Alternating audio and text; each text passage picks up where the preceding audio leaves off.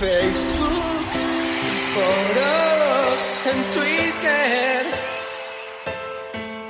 o por Instagram.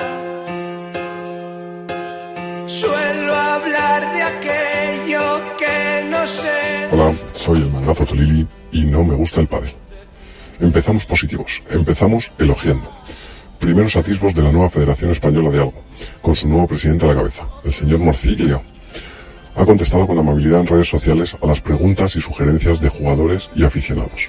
Se ha reunido con las fuerzas vivas de la aldea, léase los de World del Tour y el presidente de la Federación Internacional de Nada. Y ha hecho del Campeonato de España de Pádel algo que parece atractivo de ver y en una sede inmejorable. Aplausos aquí para, al menos, la iniciativa y el trabajo. Y hablando del Campeonato de España de Pádel Absoluto, que lo pueden jugar, aparte de los españoles, cualquiera que esté empadronado en España, incluido el que acaba de llegar y se ha empadronado en un kiosco de Arguineguín, siempre que esté federado.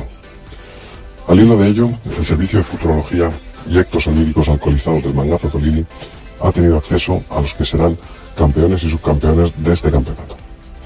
Así, campeones, vemos a Lucas Bergamini y a la bestia Silingo, que por fin jugará con unos pantalones de su talla y así podrá desplegar todo su físico.